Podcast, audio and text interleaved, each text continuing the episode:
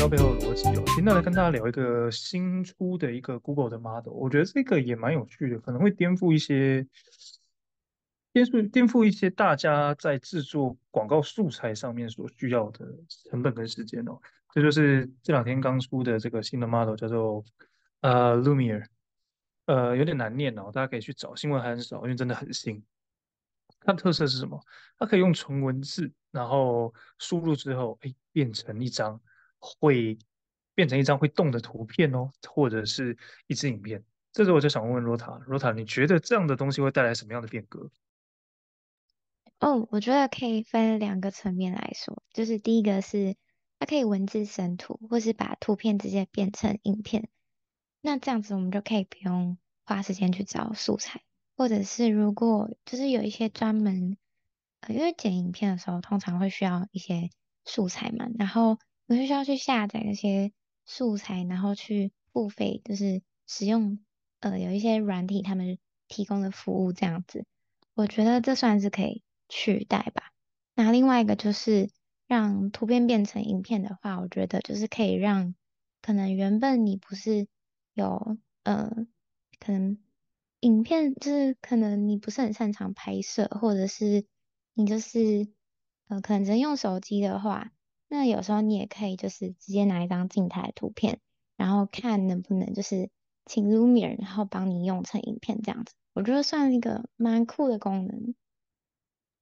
我觉得最大的最大的特性是让我觉得很震撼是，如果它能够用文字就把它变成图片，那表示它其实很有想象力，不对不对？就是我跟你讲说。我看过一个，我看过，我看过一个长着双手双脚的石头，然后他就把它画出来。你不觉得这是很有想象力的事吗？或者是我跟你形容一段故事，他也许就能够把那个东西变出来。这不禁让人想象一件事：难道 AI 是有想象力，还是 AI 已经掌握了什么秘密，然后它能够做出这样的事情？其实我觉得蛮有蛮棒的一件事情是，当我们空有想象力的时候，或者是空有一个文字描述的时候，很难以去想象那情况。我甚至可以想象它是不是可以。比如说，把一个人的经历有没有给视觉化，这不是一件很酷的事吗？所以我觉得，对视觉化，我举我举个例子来说，假设有一个人说，我今天走在路上，不小心看到了一个啊，看到了一个一个飞碟降落下来，这时候你脑袋会有画面，对不对？其实稍微想一下，这件事情是 AI 也做得到，也许哦。以后哦，我们不是都会有一些情况是说，我们要，比如说古以前都会有什么找证人啊、办案啊，或者是说什么用文字描述去重现当时的场景，有没有？也许现在你给他一个历史课本，他就能把那个场景全部弄一遍给你看，他就可以把那整个，比如说古代章节，比如说比如说陶渊明在写诗，陶渊明不会，或是谁谁不会五斗米折腰这样的事情，有没有？他就把它变成一张图片或者一个会动的画面给你看。那不是很酷吗？我们再换个角度想，我在想这件事情还有一个很酷的发展方向。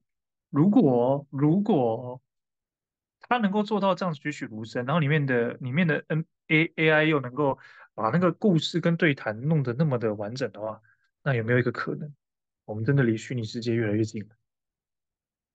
因为我可以复刻一个，我可以把一段历史放进去，那其实就是一个世界了吧。有一点这样的味道在里面，我觉得蛮有趣的。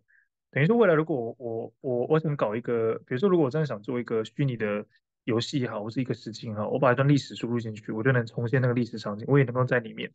然后里面的 AI 或是里面的 NPC 其实都是有具有生成式能力的，会思考的。那想想看，你跟他对话的时候，就仿佛真的跟真人对话一样，那不是很酷吗？所以只能说，再这样下去，我都不知道到底是。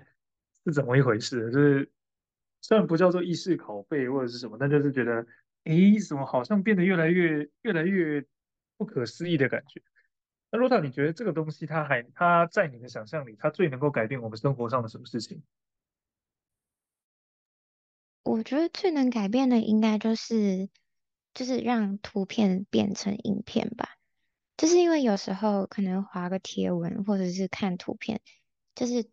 会限制你的想象力，就是它要会动，就是你，就是你的图片会动的时候，你就会突然就是可能会被这个贴文或这个影片就是更吸引到。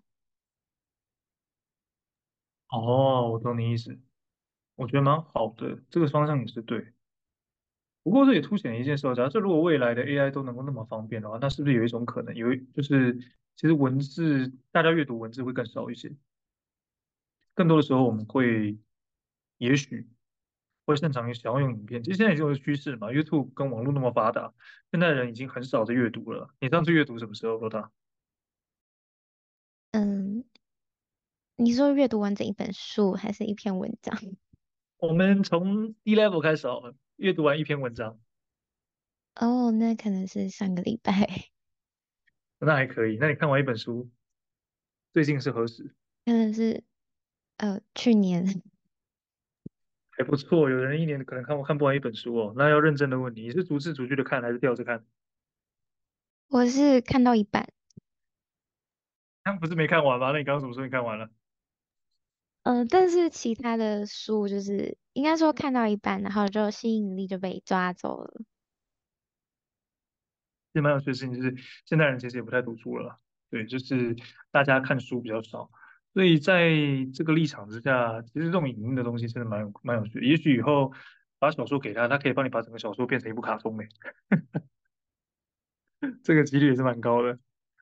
所以我觉得在未来的世界里哦，其实有了 AI 之后，真的以前大家常说 AI 就是到底，我觉得应该这样讲，给我的感觉是 AI 除了取代人的工作之外，它其实也可以增进我们的想象力。所以我觉得 AI 算是蛮给我们一个更多创造的能力跟机会，还有想象的空间。这点我是蛮看好 AI 能够带给人类的帮助。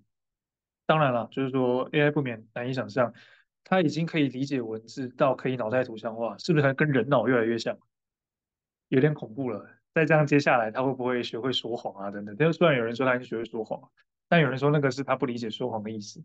所以只能说，我觉得 AI 在接下来哦，接下来的十年会发展的非常快，但可能要到真的那种就是很机器人，然后像科幻电影那样，我觉得还很远。但是在不远的未来，我们是真的需要跟 AI 好好共处了。这个是绝对不会改变的。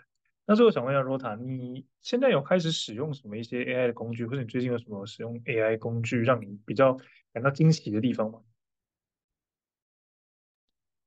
呃，如果是剪辑影片的话，我觉得可能是呃自动侦测，就是跟停顿的地方，或者是重复的地方，还有字幕辨识这一块。就是我觉得有些软体他们做的蛮好的，就是可以自动辨识字幕，然后就可以省了蛮多时间。这点真的是蛮震撼的，还不错哎，这样省下蛮多时间的，所以看起来 AI 也还是有帮助大家，大家先不要紧张。好啊。